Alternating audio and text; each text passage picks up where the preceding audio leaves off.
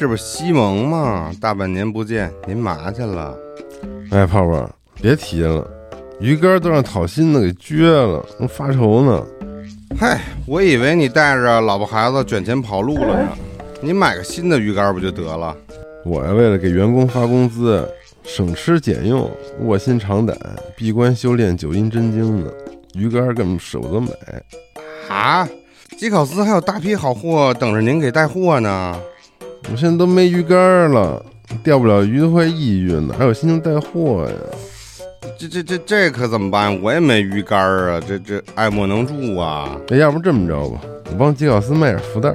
赚点钱再给我买新鱼竿不得了吗？太好了，那就这么办。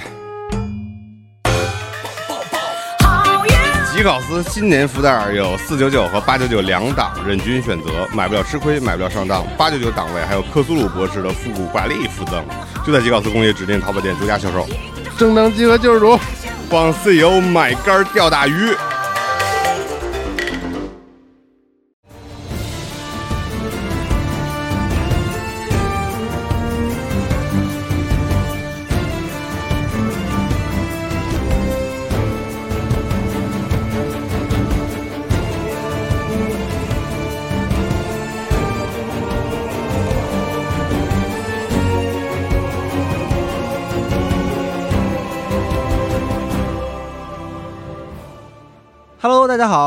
欢迎收听最新一期的加丢 Pro 专题节目，我是主持人 Jerry。大家好，我是龙马。我们今天非常有幸啊，远程连线了来自战神诸神黄昏团队圣莫妮卡的角色概念艺术家乔山老师，我们来一起好好的聊一聊。哎，欢迎乔老师。哎，大家好，谢谢邀请。那就还是首先请乔山老师跟我们的听众朋友们介绍一下自己吧。嗯，好的。如 Jerry 所说啊，我是。在索尼这边，战神团队担任角色概念设计师。啊，目前呢，在项目中已经做了呃四年，现在在呃第五个年头啊。呃，我其实最早是在国内长大，然后在清华大学这边读完了视觉传达专业之后呢，呃，决定出国学习，后申请了美国的艺术中心设计学院，英文叫 Art Center。啊，那么这个学院里。有一个这个娱乐设计的专业啊，非常适合我，所以这几乎就是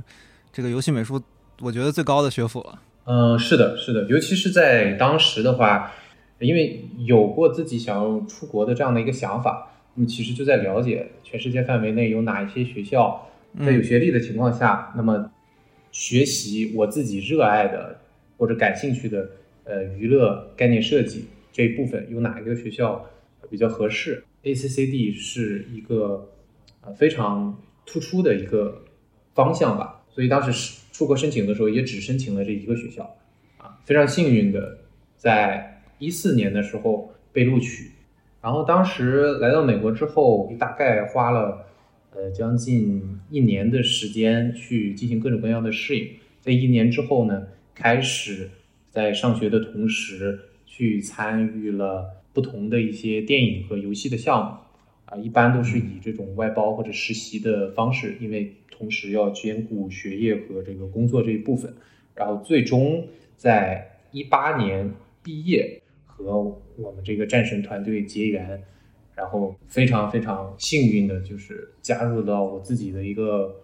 呃梦想的一个团队之中吧。哦，那您？本身是玩家吗？就是是因为你自己喜欢电子游戏，所以才做了这个选择吗？其实，在最早的时候呢，呃，我是更多的对美术和设计感兴趣。那么，我其实从小成长的环境，看了各种各样的动画片，然后其实也有接触过很多的呃游戏。但是我呢，怎么说我天生晕三 D。而且不是那种普通的晕，以这种方式生存下去，也算是一个比较身残志坚的这种状态。因为确实游戏能够提供的可能性，哪怕我可能没办法本身的参与到其中，就是光去看，呃，其实对我来说已经能够有很大的启发和刺激了。嗯，尤其是在一六年看到了这个 E 三的。呃，战神的这个第一个预告片的时候，当时确实是感觉被震撼到了，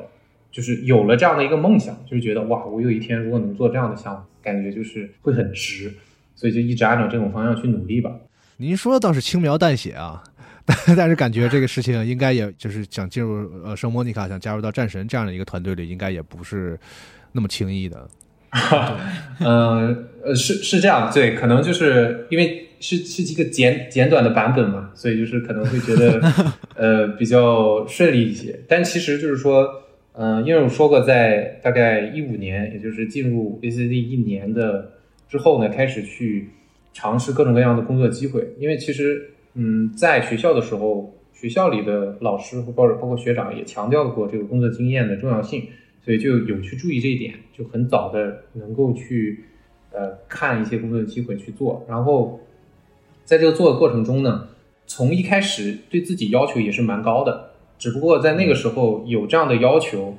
能力达不到。就是说我从一五年的时候，其实就在呃，比如说美国不只是索尼啊，就是各种各样的三 A 公司有去投放一些简历啊，去做一些工作申请啊。但其实，直到我在二零一八年，呃，接触到《守望先锋》的外包项目之前，我所有的三 A 级别工作室的这种简历都是被拒绝的，啊，哦所以其实，呃，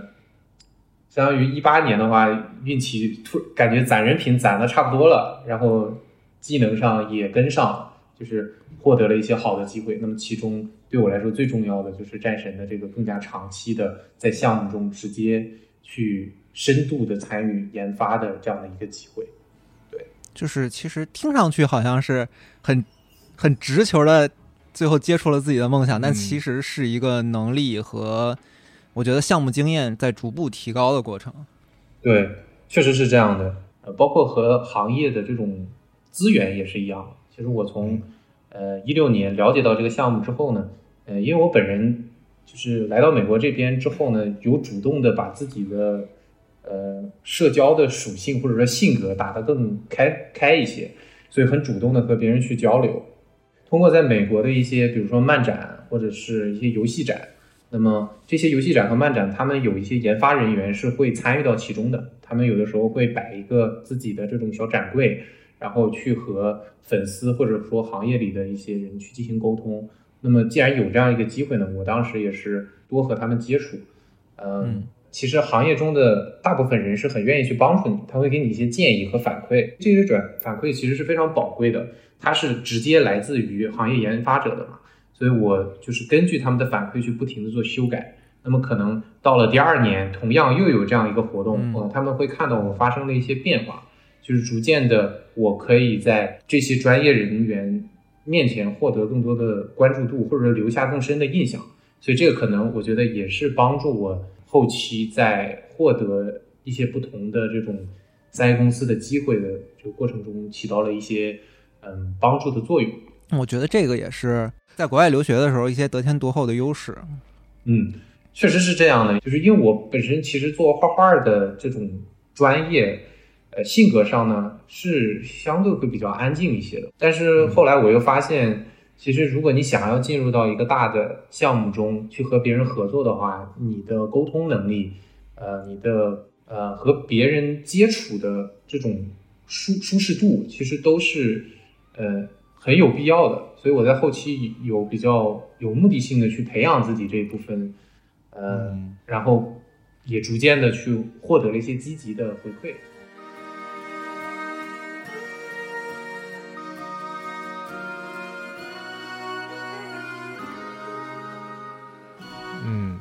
那您能就是大概跟我们的听众讲一下，就是你看您本来的专业叫做娱乐概念设计是吧？嗯，概念设计。我们说的这个广广泛的这样的娱娱乐这个层面的嗯这个概念设计和最后游戏的这个概念设计，他们分别都是具体实际上是在做一些什么事情呢？嗯，我觉得统称为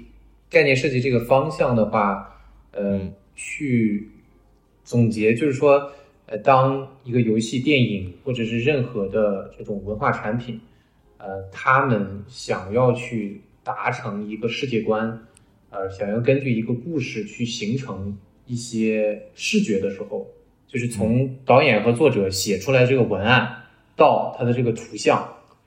中间的这一环，中间最靠前的这一环，基本上就是我们概念设计师要做的事情。就是说，比如说一个导演或者一个作者，然后他出来之后说，哎，我们现在要设计一个游戏在北欧世界里，然后这个世界里，呃，有一对父子，然后他父子是什么样子，他们会有一些文案上的一些描述。那么我们作为概念设计师，这个时候会去通过在网上找各种各样的素材，然后去根据我们的这种对于呃作者或者是总监的设计理念的理解，来去形成图像。这个图像的话，它是其实形成的速率是比较高的，因为我们会尝试各种各样不同的方案，然后给他们来看，然后他们来看了之后会就是受到一定的启发，或者说直接就找到了他们喜欢的这种呃研发的这种感觉，然后他们就继续的说，OK，我们从呃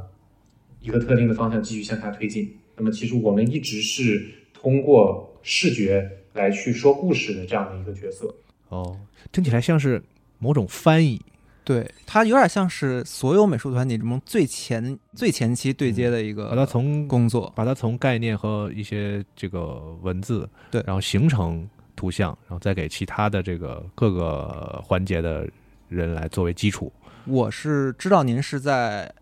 战神二零一八》末期就进入战神这个组了，嗯而且也是整个跟过来这个战神诸神黄昏的这个全过程。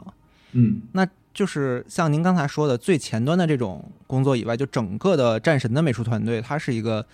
什么样子的规模？就是因为我不太清楚这种三 A 的美术团队它的构成是不是会特别复杂，然后包括它具体有多少人啊、多少组啊这样的事情。嗯，首先它确实是比较复杂的，而且它呃，从我个人在我们这个 VSTEP 啊，就是叫呃视觉研发部门，呃，从这个角度来去看，它的人员数量变化也是比较大的。比如说在前期的时候，我们一个项目中的核心全职呃研发人员，他其实呃可以压缩到个位数。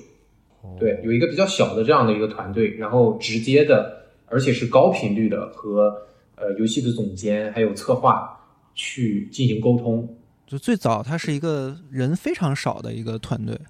对，是这样的。嗯因为这个阶段，哪怕是在做这个诸神黄昏的时候，呃，我们已经有了上一座战神的这种承接，对吧？有很多故事就已经奠定好了一个基础，世界观也奠定好了一个基础，还是有很多需要去尝试的可能的这种故事线，或者是可能的这种视觉效果。所以在这个过程中呢，呃，需要对这个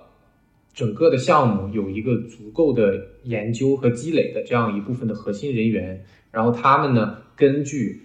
呃总监和策划呃不断想出来的一些呃新的想法啊，新的一些思路来去形成呃视觉，然后再到了比如说我们的这种视觉方案，或者说整个的故事的一些相对的细节，呃，逐渐形成、逐渐清晰的这个过程中呢，人数，呃，就开始会有一个增加，就相当于，呃，我们在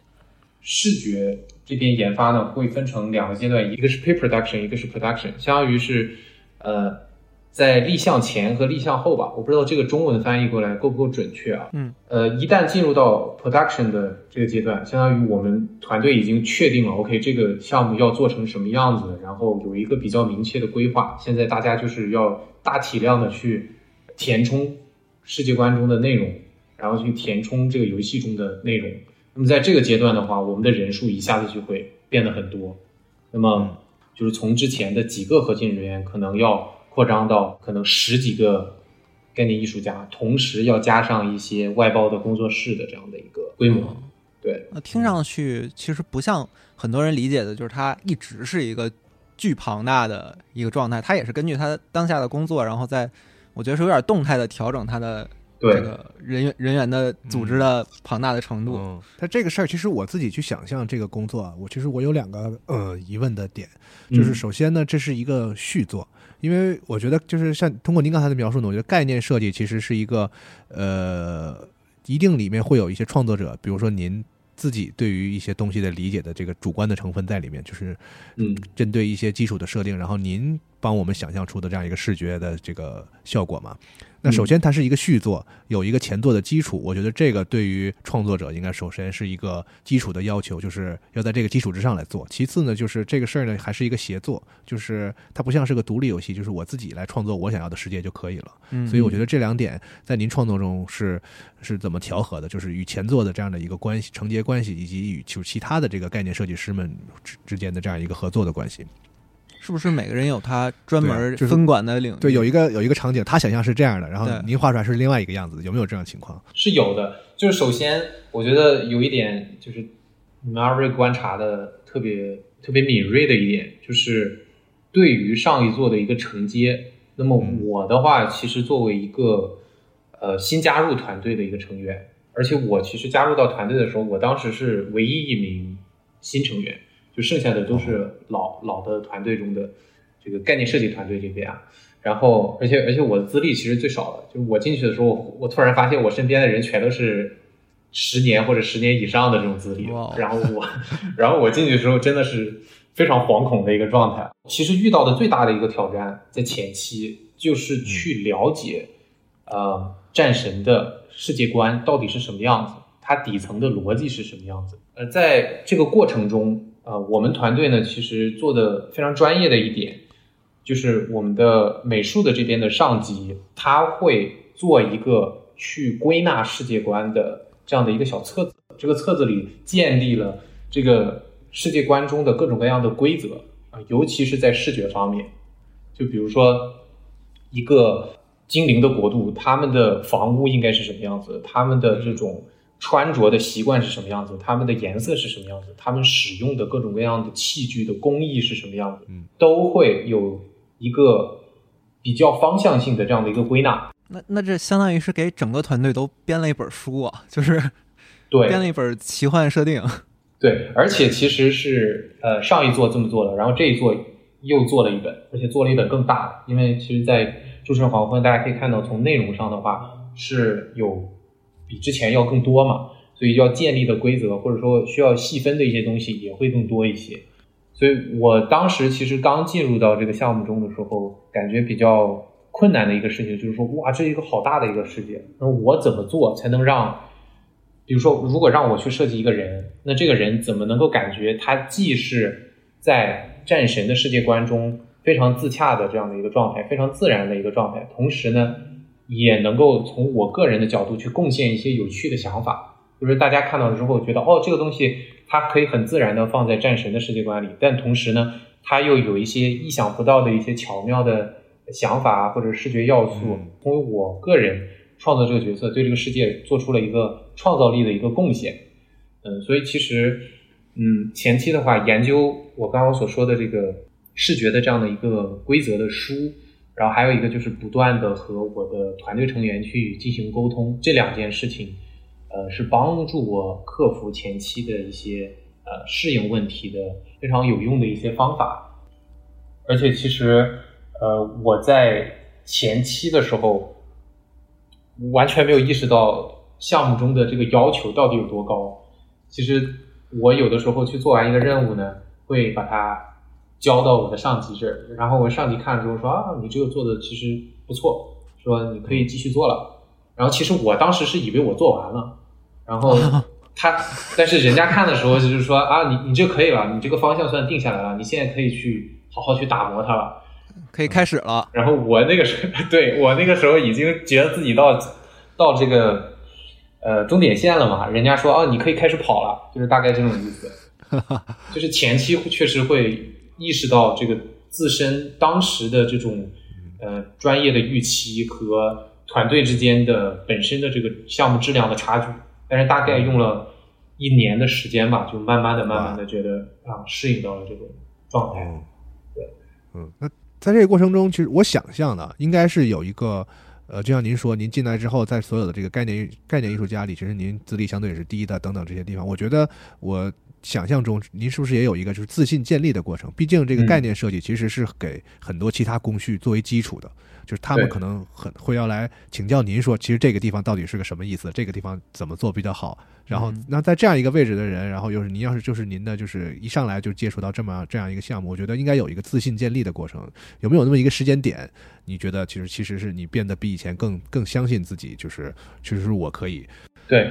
我我觉得这一点其实大概是在我在项目中两年的时候吧，就是第一年，像我刚刚所说，是一个完全的学习状态，就是在项目中去了解呃本身世界观的各种各样的规则，然后也要去了解和其他的队员队友怎么去合作，对吧？我们其实有一些特定的这种合作的方式，呃，在一年学学学完之后呢，其实，在项目中我所做出的方案，那么可以在更高的频率上获得呃我的比如说同事或者说我的上级的这种认可，甚至说有的时候我的方案可以开始去呃在多个不同的不同艺术家所出的不同方案中去胜出。哦，你们也是内部有竞竞标是吗？就不能算竞标，但是每个人他都会给你机会去试一些东西。就尤其像我嘛，刚刚进入到项目的过程中，大家对我是很负责任的，就是他们会慢慢的让我去尝试不同的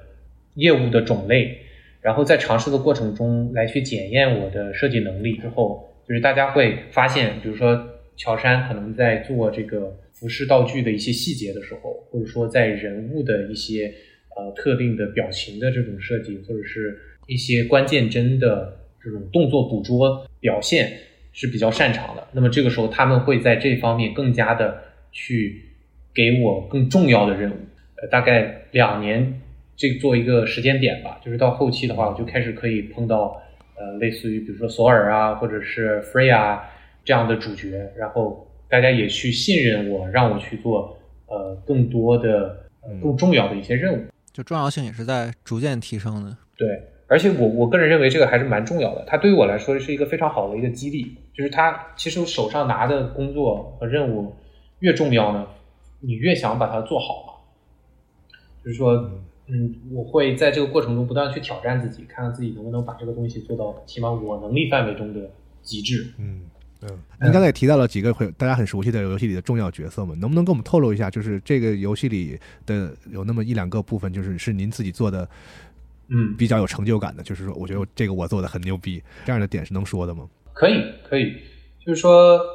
呃，首先啊，就是要强调一点，嗯，就是我们的目前的这种研发流程和结构导导致的，就是说，其实每一幅概念设计图呢，都有可能是多个艺术家去完成的。基本上一个角色从头做到尾的话，每一个艺术家都会在上边碰一，那感觉你们这个对接特别频繁。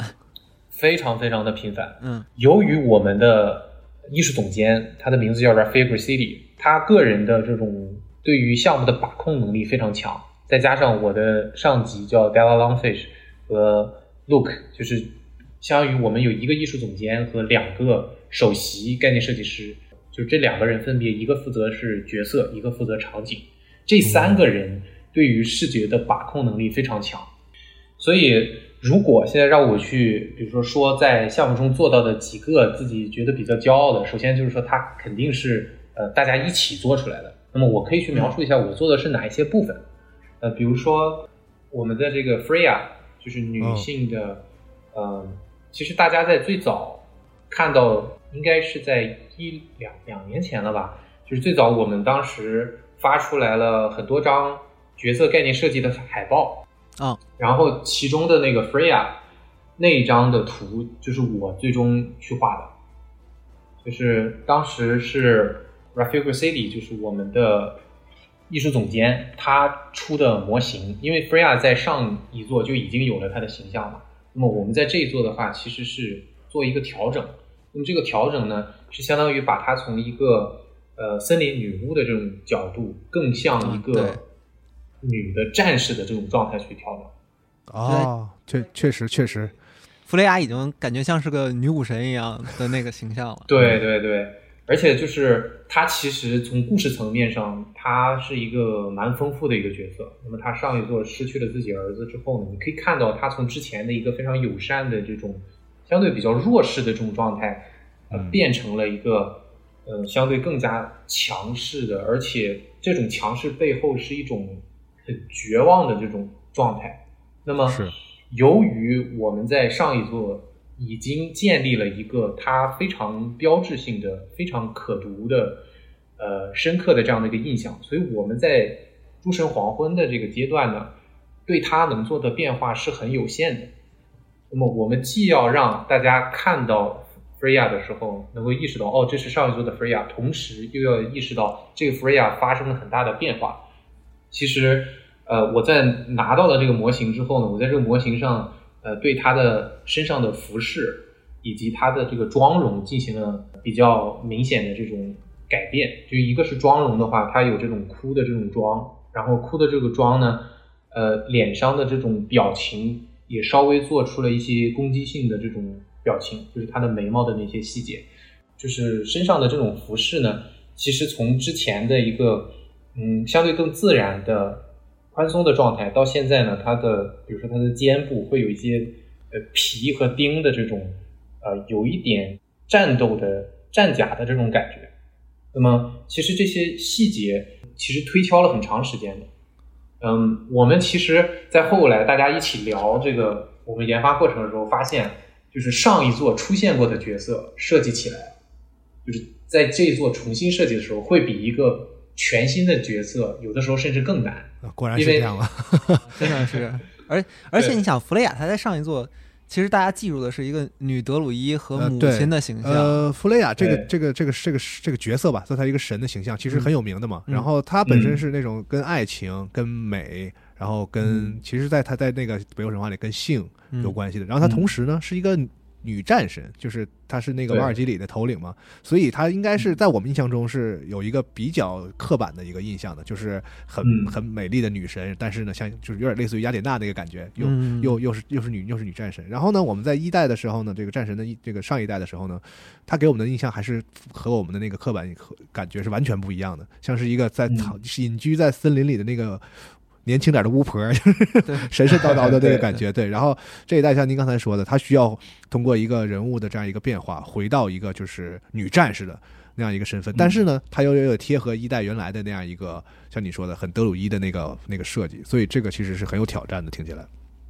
对，然后这也是为什么就是觉得这个形象出来之后，包括看到了就是在网上大家对于这个角色的反馈之后呢，个人觉得比较骄傲的、比较开心的一个事情，就是说大家能够能够去理解我们在这个呃视觉上对它产生变化之后的，就是背后的这个用心。包括我我当时记得海报发出来的时候，大家说发现了它的这种呃，能够感受到它的这种痛苦啊，能够能感受到它的这种从呃像一个武武士，像一个这种更要更有攻击性的这种方向的这种变化，所以就觉得我们作为一个视觉工作者，想要传达的故事内容能够被玩家去理解到，这个其实非常开心的，因为沟沟通是个双向的嘛，就是你说出去的事情，别人如果能听懂、能听到的话，就对我们来说其实是一个非常大的一个鼓励。我们其实，在研发过程中，在各种各样的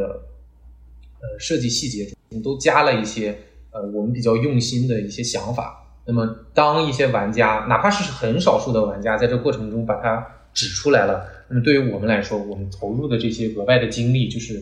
值得的。无论是做的体验，做的体验其实是痛并快乐的，因为拿捏它的那些表情啊，或者是拿捏它的一些细节变化，其实很消耗精力的，就是它是一个很需要很敏锐的一个东西。但是，当我们达到了一个自己比较满意的状态，并且把它展示给大家，获得了积极的回馈的时候，那他的这个呃满足感又很强，所以就成就感也很强。对，嗯，那从您提到的这个弗雷亚这个角色，我觉得可呃，他其实特别能代表这这个系列的一个一个特色，就是对于传统神话形象的一个解构。嗯，包括嗯刚才咱们提到这个弗雷亚这个角色，就是他本来在神话里大家是对他是一个什么印象，然后战神把他拿过来呢，要做处理，因为他之前几代也是这么处理的，在这一代到到了北欧之后，他更是要做一个不同的处理，包括奥丁，是一个这次，但是呃我们都这个战神整个这个这两代这个系列这个新的系列给我们一个感觉，就是他对这些神都有一个新的解构和解释，嗯但是他在某种程度上又非常贴合我们对于那个神的印象，他又不同，就是又又在情理之中这样的一个所谓的解构嘛。那索尔和这个奥丁真的简直在这一部里太明显了。对一开始索尔那个设定图放出来的时候，大家都想这怎么整整成这个样子嗯？但是他后来在那个 那个情情绪里面是是特别两合适两。个人出场的时候是一下子那个形象是立的非常非常的硬的，所以嗯我觉得您在做这个概念设计的时候，关于呃这这些角色都是一个神话中已经流传了几百上千年的这样的一个固有角色，和在这个游戏中我们要重新赋予它性格和生命这样的所谓的解构神话的这个这样一个方向的东西，在您做概念设计的时候，呃，对您的这个设计是你是是怎么处理和解决这个事情的？嗯，因为索尔和奥丁的话，就是他们在大的方向上，首先是总监这边的团队他们来去定的，我们能够去干预的呢，相对会比较少一些。但是就是从更宏观的，就是我们整个这个游戏去呃如何开发，或者说重新开发北欧神话中的这些形象的一个角度呃来去分析呢，就是说我们会以北欧神话的一些描述，或者说已经做出来的一些呃形象案例作为起点，让他们去启发我哪一些东西可以用，哪些东西更加适合我们的这种基调啊，我们会从中进行一定的这种挑选，然后在挑选之后呢，呃，很多没有提到的，或者说嗯描述上没有那么确切的，其实反而成为了我们自由发挥的这种空间。因为本身我们呃战神有一个自己呃想要讲的非常真诚的一个故事，那么嗯这个故事其实是驱动所有的形象，无论是它的内核还是它的外在的一个很重要的一个相当于一个引擎一样。就是说，你有了这个故事，你其实去判断这些角色的时候，就是如果我作为一个概念设计师去设计这个角色的时候，很多很多东西不是一个单纯个人意志的表达，而是一个我们基于这样的一个故事线，或者继续基于这样的一个世界观，怎么做最合理、最符合逻辑。其实其实是有这样一个故事在不断的说服我们，它应该往哪个方向走的。其实美术也是最后也是服务到了他这个想讲的一个巨大的它会不会是这样一种感觉，就是好仿佛在再现一个本来存在的东西？就是我我其实尤其是今年嗯，就尤其会有这种感觉，就是当我回过头来去看，呃，我们研发的流程，包括我我现在在游戏中，今年在游戏中呃参与各种各样研发的时候，我会发现，哦，其实我们在世界的这个世界观或者说故事线中种下几个种子之后呢，它这个角色会自动发芽的。我们要做的只是让它生长起来就可以，而不是说我们来去决定它们长成什么样子，它们自己是有生命力的。这个听起来比较邪乎，但是就是觉得哇，就是就是你当你去以这种方式去创作的时候，你会觉得你做很多东西的判断会变得清晰很多。那像奥丁厄和索尔这样的形象，其实我们之前也录过一些节目，真的是我们觉得非常的塑造的非常好。就是当您第一次看到奥丁和索尔被这样设定的时候，就是您是什么感觉？我也是很意外的，就是我我当时看到，因为这个其实呃每一个艺术家有的时候负责的任务不一样嘛，就是我们能够看到他更新的这个时间点嗯也是不一样的。就是像索尔的话，看到他的时候，其实他呃大致的形象啊方向都已经出来了。嗯然后当时呃看到这个状态的时候，我我其实因为大家典型的印象都是这个六块腹肌的索尔，是由于漫威的这个 重塑嘛，对。嗯但其实，在北欧神话中，索尔他其实是应该是一个这种醉汉的这种强壮的、真正的这种北欧大力士的这种感觉的。嗯所以，所以其实就是他既让我感到意外，这个意外是来自于我们对他的一个刻板印象，当下文化的刻板印象。对，但其实，如果我们再往回去深究，在很呃本源的这些描述，或者说本源的这个世界观的逻辑去推理到现在的话，其实会觉得，哎，其实它也是合理的。非常的合理啊！天天痛饮蜜酒的 一个神，他怎么可能会是一个身材管理如此如此之好的一个形象呢？对对，他肯定不是那种每天要聊自己吃几斤鸡胸肉肉的那种状态，对吧？嗯，所以其实，嗯，后期就是，我觉得我在这个团队中，嗯，做很多的任务，呃，去进行很多不同工作，最开心的一点，或者说，嗯，最有动力的一点，就是你在做一个决呃事情的时候，当你困惑或者说，嗯。不确定的时候，你如果和你的团队成员去进行沟通，尤其是上级嘛，就是他们领导层的人，就是你和他们沟通的时候，他们会给你一个解释，这个解释是有说服力的。那么在这种情况下，我理解了他们的目的之后呢，我在创作的时候我就知道，哦，这个东西虽然一开始不是我预期的，但是从我们项目的角度去出发，这个是很合理的，是很有说服力的。那么也会让我本身对于就是。大家看到索尔的反应非常感兴趣，就是当时索尔发出去的时候，我也特别好奇，因为索尔这个形象一出来之后，直接在这个 Twitter 上上热搜了嘛。啊，对对对，大家都在讨论索尔的样子，就直接引发了一个更大规模的一种呃，对于这个神话呀或者一些延展性的一些讨论，我觉得这个就很有意思。嗯，您说这个确实是。这让我想到，就是我我以前曾看过一些，就是那个北欧的那种大力士的比赛，嗯，就抬车呀，抬什么的。啊，其实不那样，是吧？大力士嘛就是在如果说以古代的古典的北欧的那种认为男性的美的话，可能是这样的，可能是我这个现在咱们战神里这个索尔是对咱们想那种八块腹肌那种，就是都是现代审美的想象的那种猛男和那种就是英雄的形象啊，就是按照北欧当时的那个审美，就是这样是强壮和带有男性美的一个特点，对，确实是这样啊。嗯，但是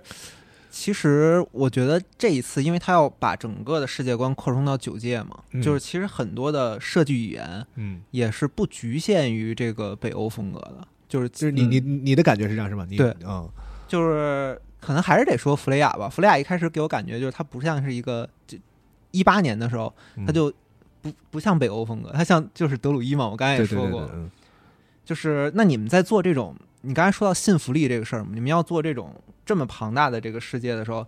就是是不是北欧文化已经就是不足够了？因为它要呈现更多这种幻想世界的这种风格。呃，这个的话，就是首先我们的呃整个世界观的搭建还是大比例的基于北欧的世界观，因为其实，在一八年最早，大家可能也看过之前的一个纪录片嘛，就是他们有去北欧那边做过一些调研，然后达成了我们一八年的这个战神的第一作，然后在后期的时候，当我们去开发世界观，那么其实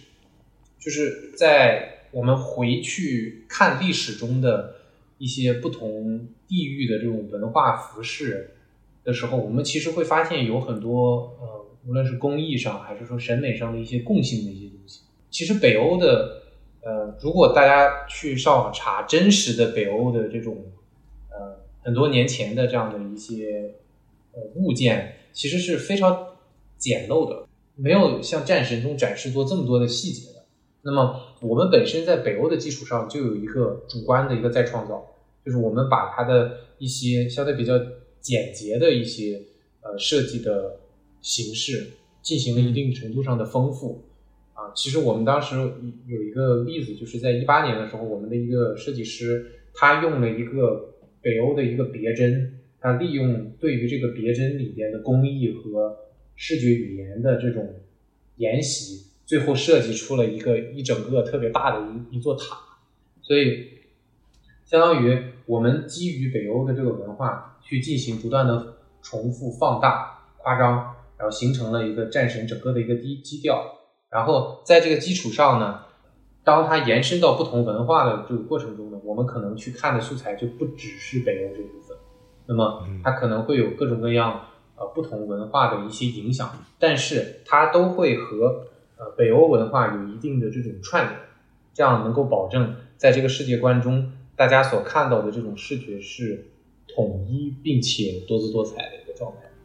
嗯。嗯，那刚才我们也就是其实也说了很多的角色了啊，我就问一下，就我自己本人可能最喜欢的这一次的角色是从上一部一直贯穿下来的这个矮人兄弟。嗯你也挺怪的，嗯，因为 没有，因为他他们，我从上一部就觉得他不是只是承担出了就是说商店啊这种是工具人是吧？对，不是啊不是是工具人，他嗯。他就插入到那个叙事的各个各个部分。对，因为这一座里面的话，矮人的这个戏份相当于呃也也有添加，就是说嗯。他，我觉得就是他确实不仅是一个玩家升级的这样的一个功能性的人物，其实他在叙事上也扮演了非常重要的一个角色，他推动了整个故事的一些呃情节的一些发展。嗯，我的话，其实在，呃设计过程中呢，因为这个已经是团队之前设计的非常完善的两个角色了，我当时其实就特别喜欢。然后我加入了之后呢，呃，由于故事的需要，当时需要有一个暴走版的 Sindri，然后、哦，对，在这一部里，嗯、怎么说？还是跟大家提前说一下，这块儿有一点点小剧透啊。这个辛德里在这一部里的角色有一个非常大的弧光吧，我应该这么说。哦，对对对对，嗯然后呃，当时这个角色的话，他前期的那种状态和后期呢，形成了一个极强的对比啊，他很吸引我。然后刚好哎，那个时候这个任务就交给了我，让我去设计他这个暴走后的这种版本，其实能够把一个呃从故事的角度，一个一个失去了自己的挚爱之人的这种悲伤和绝望，同时的这种嗯痛苦的这种感觉，去拉到极限，就是他从一个很怯懦的这种相对比较就是非常友善、人畜无害的那种状态，突然转型到了一个完全歇斯底里、完全的这种不顾一切的这种状态，而且包括你玩游戏的时候，你会发现他说话的方式，所有的东西全都变了，他的这种冲击力还是蛮大的。嗯那比如说他之他之后嘛，就是暴走了之后，我直接把他的我们把他的这个手套就摘掉了，把他的手露出来，然后手的这种青筋暴起啊，包括手上的各种各样的伤痕，衣服的这种撕裂，其实都是为了去强调他的这种性格的这种特点。嗯这里也是心疼 Cindy 三秒钟，给他折腾够呛。我当时画了各种各样的他被蹂躏的这种版本，然后最后选了一个呃，无论是从技术上还是从这个故事的需求上，呃比较合适的这样的一个最终版。那这个其实像 Cindy 这样的角色，在三 A 这个游戏里面，包括在这一座的《诸神黄昏》里面，就是肯定有非常多嘛。那你们在实现所有这些角色的时候，一般会耗费多长的时间？就是会不会跟我们想象中不一样呢？嗯，其实之前有提到嘛，就是说我们去呃再设计一个已有的角色的时候，所面临的挑战可能会更大一些。深队其实还好，因为 Cindy 的他要表达的这种态度是一个很极端的一种状态，所以我们在他身上消耗的时间没有那么大。嗯，但是像其他的角色的话，其实有进行过很长期的这种调整。包括像奎爷啊，还有呃 Atreus，其实他们俩也是，就是由于它的限制非常多，所以变成比较难的一些案例。那么相反呢，如果我们去看这一座出现的一些新的角色，其实他在这个创作的过程中呢，呃，首先由于给予我们更大的这种自由，呃，它有很多的这种发挥的空间，还有一个就是他创作的整个过程呢，其实是相对会更顺利一些。你比如说像呃，我个人也参与过的这个人人鱼这一部分，就人鱼的话，也是我们的艺术总监 Rafael City，当然在他之前也有其他的概念艺术家去进行探索，然后他去敲定了一个比较确切的方向，然后我在这个人鱼的嗯基础上去进行了这种它的文案整个相貌的一些设计。我觉得嗯挺、挺吃惊的，是因为也不是吃惊吧，就是对于三 A 这种游戏而言，就是您说那个人鱼是在水下住那个长对矛的那个场景中的角色嘛，就实际上你们要投入巨大的设计的量，但它实际上在游戏中出现是很我该怎么说呢，惊鸿一瞥的那种那种感觉。嗯，呃，怎么说呢？其实它的这个设计量和其他的角色来比呢，我觉得相对还是比较少。因为这个从这个资源安排以及它的这个角色规划的角度上来说，一般来说，就是我们如果设计一个角色，它需要有玩法。你比如像呃进入到这一座的时候，Freya 他从一个之前的一个故事角色、叙事角色，变成了一个你要跟他一起在嗯九大国度里不停的去战斗的这样一个状态。嗯包括呃 Atreus 儿子对吧？他其实从之前的一个 Campaigning 变成了现在你可以直接可以去操纵它。那么这个过程中，其实呃，我们视觉这儿首先需要花更多的精力对一些细节上呃进行设计来辅助玩法。那么呃，对于本身这个玩法设计这一部分的人员的话，那么他们的工作量甚至就会更大。如果总结来看的话，如果在这个故事中，相应玩法涉及更多的这种角色呢，它可能在设计中，呃，消耗的时间和精力会更多。因为你比如说，我们如果设计一个呃游戏的这种故事相关的角色，那么我们只要把故事讲清楚就可以了。但是你一旦考虑到，就是游戏的体验过程中，你要和他对战，然后他要有各种各样的招式，然后你设计的可能，比如说你的一些衣服的这种设计，或者说你的一些武器的设计，就要确保在实际游戏中可以实现。所以这样的话，它相当于是比较呃有很多除了视觉以外，或者除了故事以外，需要去考虑到的这种游戏玩法的元素，所以它会呃产生更多数量的这种改动。嗯人鱼这个的话，呃，由于它是一个非常重要的角色，所以我们还是对它投入了呃相应的这种精力。但是它其实和一个在游戏中需要去呃对战的角色相比的话，它消耗的资源还是要少很多的。嗯，虽然只出现一下下，但是需要给人很深刻的印象啊。这样对就是战神这个系列的这个角色啊，我到玩现在其实一直有一个给我印象最深的地方，就是系列的游戏角色身上的细节多到，呃，会让我思考它是不是必要 的程度。因为您其实，在做这个战神之前，也是经历过一些项目嘛。我不知道，就嗯从我玩家角度的这个体会，就是从您这样一个就是参与开发的人的时候，对战神这个系列有没有类似的体会？就是对这个这个游戏，比如设计一个角色，特别是一些主要角色，或者您刚才提到的，呃，设计一些和玩玩家共同战斗的这样的角色，就是真的这个游戏的角色那个细节多到，因为同样是使用 CGI 技术，我们知道嗯会有这个动画电影。和游戏，那嗯游戏是一个计时演算的这样一个一个一个情况下，一般来说呢，游戏的细节不会像动画电影那么那么丰富。对，但这个游戏的角色身上的细节可能要可能要比绝大多数的这个动画电影里的角色细节还要多。嗯就是您在做这个的时候，嗯有有这个有有也同样是这个感觉吗？是的，是的，因为之前的话，我做的嗯一些其他项目，它有不同的风格。比如说像《守望先锋》的话，它可能是一个更偏风格化的这种感觉。那么它整个视觉也是非常棒，但是由于它要走那种就是更加卡通化的，对对，嗯，然后它这种就是细节的这种需求量会比较低，而且其实从叙事的角度上讲的话，它的这种要求呃不会像战神这边呃这么繁杂，因为其实如果你去考虑战神这个作品的话，它是一个非常线性的嗯、这样的一个游戏研发的一个思路。那么在这个过程中，故事是呃非常核心的一部分。那么这些呃故事中要讲到的一些微妙的情绪和细节，很大程度上都需要视觉来去体现出来。嗯你比如说，我当时其实呃在设计索尔或者设计奥丁，呃，我参与了就是比较皮毛的部分，但这些皮毛的部分恰巧可以反映出我们对于细节的一些要求。比如说，当时去设计奥丁手上的这个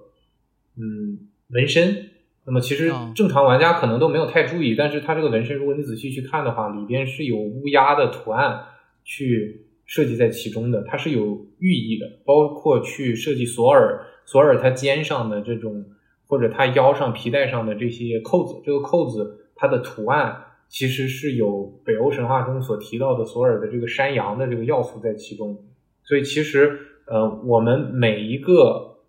展示出来的视觉细节，我们都力求在它身上赋予一定的思考和含义在其中。那么，这个其实相当于是给玩家的呃不同层级的奖赏吧。我觉得，就是从视觉上，就是如果大家想看第一眼觉得哦，乍一看挺过瘾、挺爽的，然后我专心打游戏，这个是有这一层的视觉保障的。那么，当你想要停下来去每一帧的观察这个游戏中，呃，或者说我们在叙事过程中有哪一些呃细节，有哪一些值得你去回味的地方呢？我们要确保就是把这一部分也给玩家喂足。所以，嗯，我是很深切的，包括之前提到，呃，就是我我在设计的时候，我认为做完的时候，只是团队的，就比如说前辈所说的，就刚刚开始，也是这个原因，就是我觉得啊，我随便在这儿放一个图案就可以了。那么这个时候，就尤其我第一年的时候，这个时候我的上司会问：那你这图案是什么意思呢？那你以什么样方式去表达是最准确的，是最清楚的呢？那么在这个过程中，我就要额外投入很多的时间，去确保它其实不仅仅是复杂，而是一个你所看到的每一个细节要尽可能的有它的一个含义在其中，而不是简单的我们去把这个细节堆积起来，有一个信息的传达还在里边。对对对，就是这一点的话，其实我个人当我找到了这样的一个创作节奏的时候，我是很享受这种状态。就是我会觉得啊，我不停的去和这个画面在对话，我在想啊，我设计的这个甲，它的这个甲背后讲讲述了一个，嗯，北欧的一个什么样的，或者说暗示了一个北欧的一个什么样的故事，嗯，就包括呃，我们有的时候其实看这个，呃，无论是国内还是国外，有去分析呃我们的宣传片的时候，有很多玩家抓住了一些非常非常小的一些细节，但这些小的细节恰巧是我们在。呃，游戏中为故事情节埋下的一些伏笔，我们当时就会觉得其实蛮开心的，蛮兴奋的，就觉得哇，这个他都能发现。那咱们做概就是就是做概念设计这个团队啊，要求咱们这个所有的艺术家们都要对这个游戏的背景，包括北欧神话进行一定的研习吗？来设计这些东西的时候。这相当于是必须的嘛，因为就是如果你没有这种基础的认知，其实我的认知层面，我觉得相对算比较低的。因为首先我进入项目相当于是最晚的一个人，然后还有一个就是，呃，嗯，我之前其实对北欧神话没有足够多的了解，但是进入之后呢，我是有去补课的。嗯，战神，因为战神五代啊，我们玩下来之后啊，真的是就是这个系列和这个整个的团队，对于他使用的神话背景。其实真的是，我觉得在这个行业里很少有的是极其深刻和，就是我我们老幻想，就是在这个团队里，不不管是在咱们做概念设计的团队里，还是做就是这个做剧本设计里，就一定会有一些真的懂到一定程，就是非常对这个文化非常了解的、非常了解的这个大哥们。就是你的同事里有给你要这样很很很很深印象的这个同事吗？就是他真的非常懂这个文化，这个这个这这这这一层面的东西。嗯，这个的话其实是。呃，我们的总监和作者这个角度，就是当我们和他们沟通的时候，呃，从他们的这种解答过程中，我会感觉到哇，就是就是他们所了解的和我们了解的，就是完全是不同级别的。就是从最早的文字的这个层面上，就已经要是非常扎根在这里面的，然后紧接着到所谓的概念艺术这第一层美术上，又再次就逐层的往下推进的。对，其实。相当于我们在给团队进行创作的时候，呃，是不停的要问问题的。就比如说我我去设计一个角色的时候，这个角色是呃是强壮的还是瘦弱的，是粗暴的还是温顺的？就是其实这些我们都可以从我们的上级、我们的这种写作团队中获得一个判断。嗯，那么这样大家建立的这种。沟通，呃的情况下，才能就是说把我们的效率做到最高。嗯，那会有一个这样的场场就环节或者场面嘛？就是呃，这些就是负责写作的大哥啊，给大家开一个分享会，就是比如说详细的讲一下这样一个长线的支线任务，它取材自神话的哪一个哪一个故事，然后我们把它设计成什么样？会有一个就是这样的开会的环节，给就是给各位的这个就是做概念设计的设计师们去讲这个事情，有这个环节吗？呃。会有，就是它首先会有这种呃，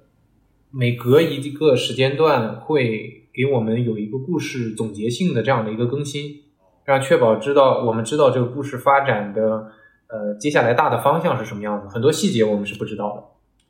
但是我们在具体做任务的时候呢，就是会有更高频率的和他们的这种面对面的开会，那么这个过程中呢，其实相当于一个问答环节。那么我们就会根据具体的这些疑问去列出来，就是我们现在需要去解决有什么样的问题，这些问题他们是否有我们的这个解决的呃帮助我们解决的这种方向，然后他们这个时候会给我们更加具体的信息。啊，概念设计阶段的 Q&A 就是对要把这就是个东西直接跟解决掉。作者的团队 去对，可能可能可以这么理解的。是的，我觉得其实整个的概念研发过程中，沟通是非常非常重要的。是可以想象。嗯，那咱们刚才聊到就是这个游戏的呃细节非常的惊人嘛。那讲做嗯。做这么多细节，我觉得肯定也会有一些这样的时刻，就是我们我们设计师或者是其他环节的这个同事们花了很多时间去做了一个东西，嗯。最后没用，最后没用上。嗯，嗯一定会有这样的的时刻，对，就是您会，您有遇遇过类似的，就是其实你自己很喜欢，花了很多时间去做的，然后其实最后被舍弃的东西，然后那个时候是一种什么感觉吗？呃，怎么说呢？就是说肯定会有有失望嘛，就是因为觉得自己花了很大的精力进去，而且这在这个过程中呢，大家其实对这个角色的反响是很好的，就是每个人会觉得、哦哇，这个东西做出来肯定是会不错的。但是呢，就是项目首先它会有时间各方面的这种呃对，客观它的上的评估，对对对一些客观上的一些限制，包括故事上，就有的时候，如果我们做一个角色单独拎出来看的时候，会觉得哇，这个角色很惊艳。但是后来我们发现，如果把这个角色放到了故事之中，它可能会打乱讲故事的节奏。嗯、这种情况下就确实会觉得很可惜。但是，呃，由于就是上层那边可以给出一个比较有说服力的解释的，那么我也可以就是很好的调整，然后去投入到下一个任务之中。嗯，反正我今天听下来的感觉就是，其实现在的三 A 游戏就是在你本来以为你已经足够的那个程度上，一定要再往前推一步。嗯就无论是它在对接上也好，它在最基本的文字创作上也好，还是具体到乔山老师现在的概念设计的美术工作上也好，都是在原本的我们觉得已经足够的地方，要更往前走。攀登嘛，对，嗯，但是其实我就是可以，我们可以放开的谈一谈啊，就是今年的这个嗯 TGA 上最后的决胜的两个游戏，其实我们都知道，就是哪壶不开提哪壶。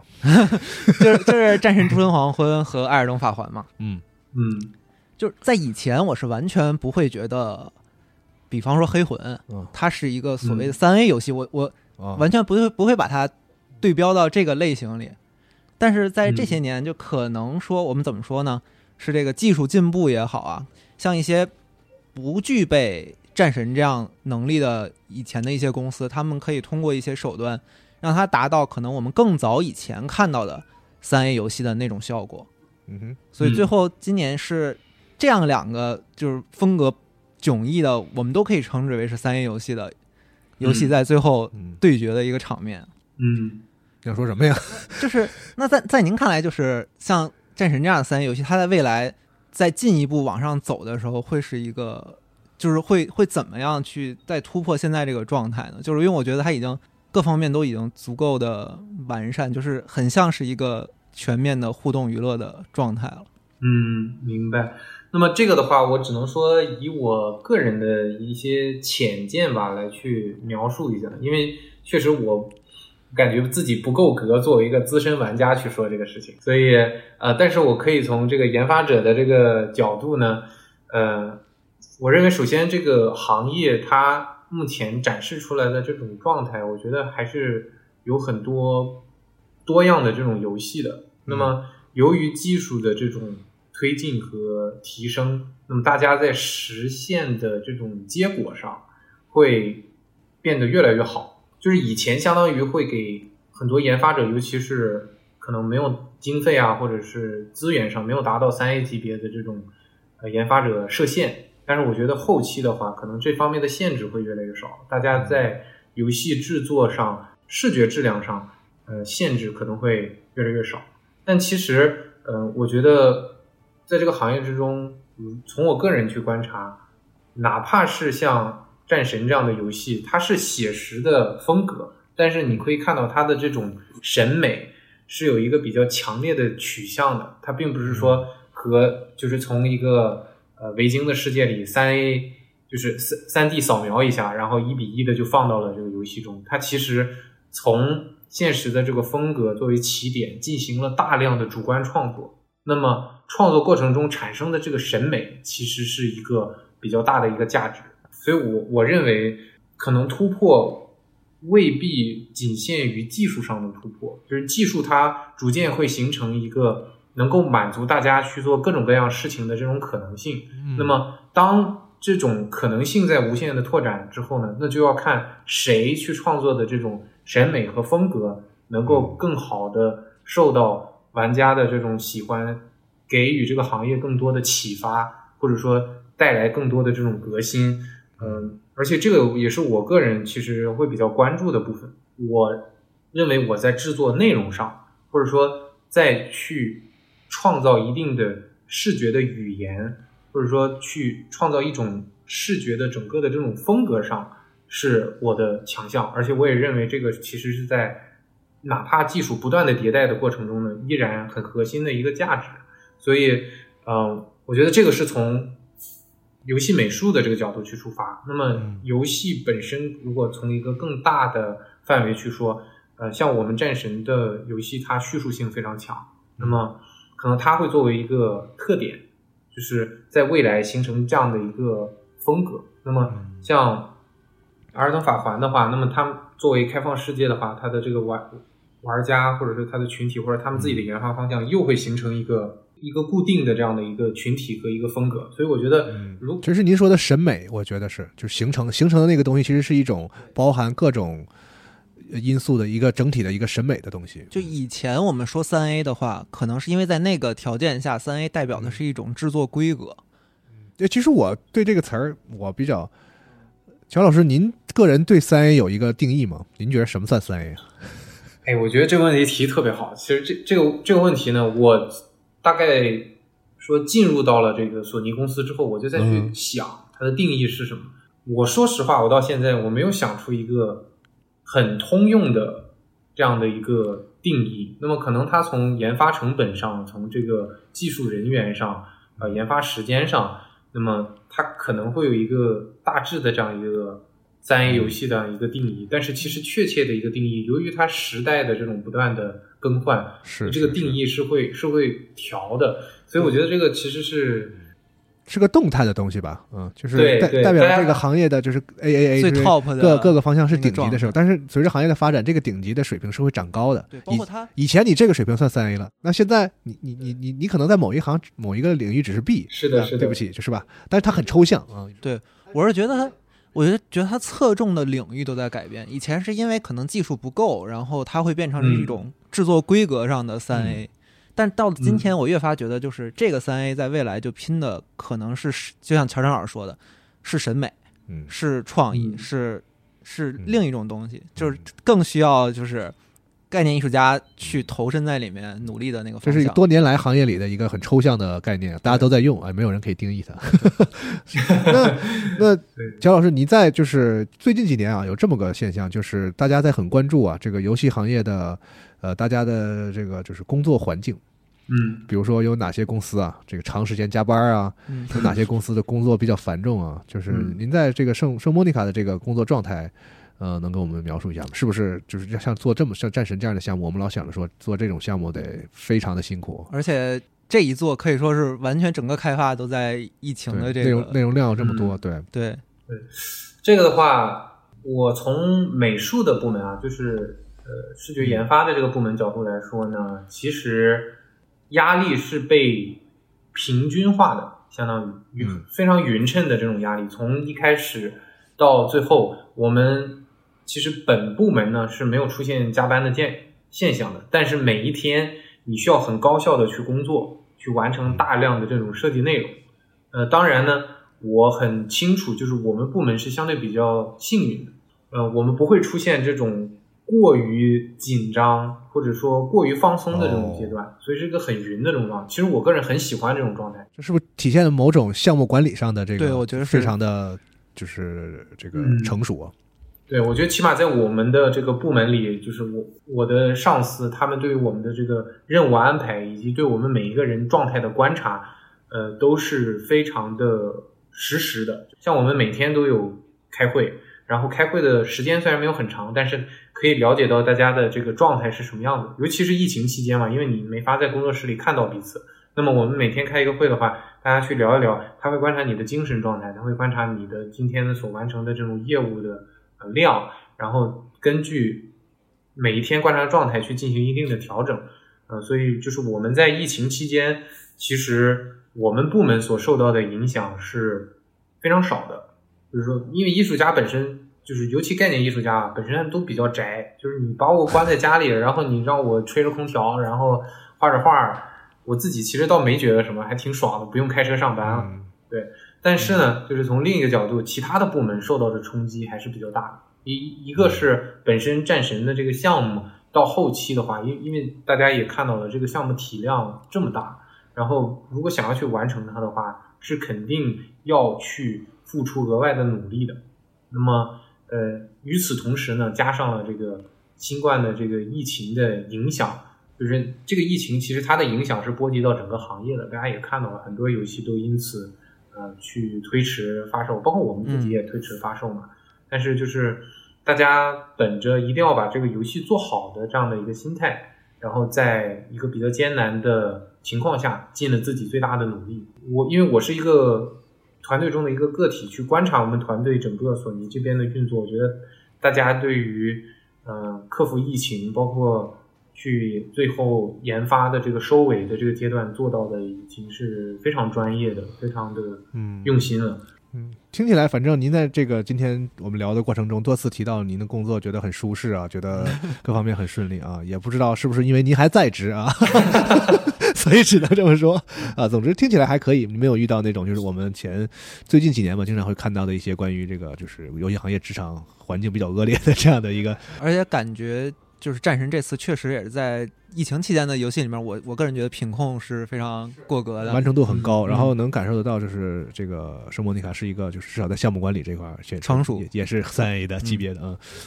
最后啊，其实我们其实我我我忘了一个事儿，就是我们觉得嗯。应该您作为这个战神团队开发者一员，应该先祝贺您，因为在这个游戏在发售之后，在今年里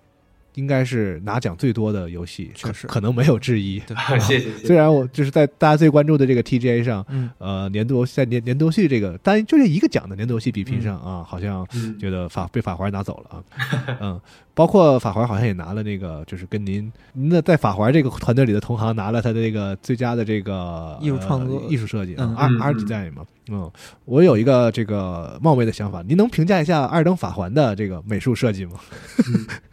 可以啊，因为首先我是很喜欢他们的艺术设计的，就是因为他们游戏在这个今今年年中的时候出的吧，我记得就出来之后呢，我当时在不停的重新的看它的里面的一些设计，就是说，嗯，从品味上，我个人比较喜欢魂系的，比较喜比较喜欢暗黑的这种风格的东西。哦哦，你喜欢这种感觉一点？对嗯对，魔幻的一些东西我都比较喜欢。然后他们的设计也是非常大胆，有足够多的张力，也会有一些出乎你意料的一些惊喜。所以我在观察他们的设计的时候，我觉得挺过瘾的。然后就是今年也是在这个 TGA 颁奖现场嘛，遇到了这个宫崎老师，然后当时。啊，呃，就是非常兴奋。我也是作为一个迷弟的这种状状态，然后去跟人家要合影嘛。然后上去的时候也是说我是做战神的，不知道怎么开场，因为因为因为也不也不认识他，当时也感觉比较匆忙。然后我当时就跟人家说，哎，我是做战神的，然后那个嗯今年你们拿到了最佳游戏，恭喜你们，但是我非常非常非常难受。然后啊人家也听出来了，开个玩笑嘛，呃乐一乐，然后非常 nice 的跟我这边去做了个合影。对我觉得不知道为什么想到了那个网上宫崎英高那个笑容，是的，是的，他真的，他他他整他整个人就是他还蛮安静的对就就是那种笑笑眯眯的，对他确实是那 样的人啊。对，然后就是其实其实我觉得就是能够在一个这样是这样一个很专业的，嗯，它是结合一个行业的专业人员和玩家呃的这种情况下评选的这种奖项中获得这么多项，其实已经是非常非常开心、非常荣幸的一件事情了。这肯定是呃巨大的肯定了。对对，而且我觉得阿尔法环也确实做的非常非常惊艳，我个人也是，呃，我也很喜欢。当然，我从游戏这部分呢，我就玩法这一部分我没有办法做出更多的评价，但是从美术这一部分呢，我其实很喜欢他们的这个世界观，包括里面的一些视觉的一些呈现，所以我觉得就是。如果能颁给我们，当然好啊！但是，呃 既然颁给人家，就祝福人家吧，酸酸的祝福人家。对，嗯，那你像我们也经常能接触到一些开发者，可能有不少开发者，特别是在经历过一个特别这样巨大的项目之后，他会对嗯这种就是呃大集团的工作产生一些疲劳感，然后想要说我自己出来做一些我自己的小项目或者什么的。就是您对您现在的这个工作状态，觉得还是怎么说，在最热血的是那个那个状态中吗？呃，我觉得这这个问题问的特别好。其实，单纯如果只是在项目中输出的话，我认为确实是从这个艺术创作自由或者说内容表达上，呃，没有挖掘我百分之百的潜力的，所以我也会去进行个人作品的创作。这里更多的是集中在美术这一部分。我现在如果在游戏行业中，我可以很满足的在战神中去作为一个大项目中的一员来去做出自己的贡献，这只是一一部分嘛。那么另一部分的话，如果我作为一个呃个人的独立的艺术家，那么我可能需要有一些自己的艺术内容的一些表达。然后还有一部分其实就是对这个行业你能做什么呢？其实我有的时候呃也在思考。那么最直接的一个途径就是教育嘛，就是因为我现在我从 ACCD 就是 a c e n t e r 毕业了之后呢，现在其实是返校作为老师的这样的一个角色，在学校去教学。那么包括在国内的话，也也会有一些就是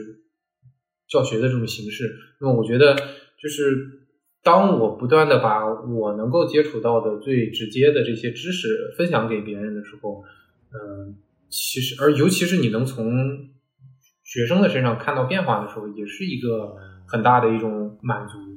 成就感啊，对，其实其实很多时候都是为了为了满足自己的这种成就感，让能让自己感到在一个项目中是或者说在一件事情中能发挥自己的能量，就是觉得自己的努力能够去获得一定的回馈。那么，其实，在做这几件事情吧，一个是战神的项目，还有个人的创作，包括教学，其实这这几件事情都是在不同方面满足了我这样的一个呃需求。所以我觉得，呃，缺一不可，就是我我需要去把它做好一个平衡对。听起来我可以理解为暂时您还挺满意现在在这个圣莫妮卡的这样一个工作的状态吗？嗯、还是还是挺开心的。那我知道您肯定是不能说的，但是呢，我还是要表达一下对您应该是正在制作的新项目的 期待期待之情啊！我知道你肯定一个字儿都不能说，但是我我我也，但是我也敢肯定，你们肯定没闲着，不可能做完这个游戏。当然，肯定除了一些后续的更新的一些这个小的这个呃工作以外，呃。你们你们这个团团队一一一定在为下一个就是可以撼动业界的一个作品在在在在工作着啊，我们也很期待这个游戏。那最后的得跟您坦白一件事儿啊，就是我们之前啊关关于这一次的战神诸神黄昏，我们录了好多节目啊，其中也不乏呢我们斗胆对这个游戏啊提出的一些。啊，我们觉得玩的时候不是很满意的地方，瞎说啊。那希希望也希望您理解啊，我们的工作就是这个啊。没有没有，这个我觉得是很有必要的，因为本身每一个作品制作出来都是需要大家去评价它，而且没有任何一个作品是完美的，所以其实通过和不同平台、不同的这种玩家所收获到的这种反馈，也是可以能够让这个本身的研发变得更加的有效，变得嗯下一步的作品变得更好嘛。那么其实我们在二零一八年的时候作品推出的时候，那么收获的各种各样，无论是正面的还是负面的这种反馈。那么嗯从我们内部也是会去尽可能冷静的去思考、去分析这一些反馈哪一些是真正能够帮助我们去进一步的提高游戏的，进一步的去提高这种体验的。所以我觉得这个这个是一个很健康的一个事情。嗯我觉得就是玩家的这种很直接的、很真诚的这种反馈，对我们来说其实是非常宝贵的。呃收到啊，所以机会难得嘛。总之，这个跟您聊一次不容易，所以还是我觉得真诚的跟您坦白一下啊，我们确实啊做过这样的事。但是呢，我得跟您说，我们对于这个游戏的，就是跟跟艺术和美术相关的地方，没有任何的啊，对，就是绝对是当前最好的。太谢谢了。嗯，嗯，好，那今天也真的非常非常感谢乔杉老师啊，能这样的和咱们业界就顶尖团队的成员进行直接的交流，其实是很难得的机会。嗯我也很期待以后就是二三年开始，咱们疫情这个事情渐渐的能过去的话呢，我们有机会嗯能够去到美国，真正嗯，和乔杉老师有一个面对面的这样的交流。我非常期待这一天到来。我很乐意的，我我也非常感谢大家来邀请我，因为我身边在这个行业就是游戏行业做的人嘛，都知道我们的这个电台。说的好惶恐啊。如果有机会，你请您来核聚变啊，要回来跟我们这个国内的，就是玩家朋友们、嗯，呃交流一下呀，应该也是非常不错的。好呀，好呀，我我其实我已经四快四年没有回国了，我现在真的是归心似箭。我相当于就是如果明年的话，假期什么的都腾出来的话，我是很希望能够嗯见到大家的。也非常感谢期待这个邀请。嗯，行，那行，那我们今天这个节目时间也差不多了。最后的最后呢，我真的觉得我要代表所有的玩家感谢呃陈然老师和你的这个呃圣莫妮卡团队给我们带来的这样一个非常了不起的游戏，感谢大家付出的努力。非常非常感谢大家的支持。那我们这期节目就到这儿，好的，再见。那，下期加六 Pro 好再见，的，拜拜拜。拜，谢谢大家。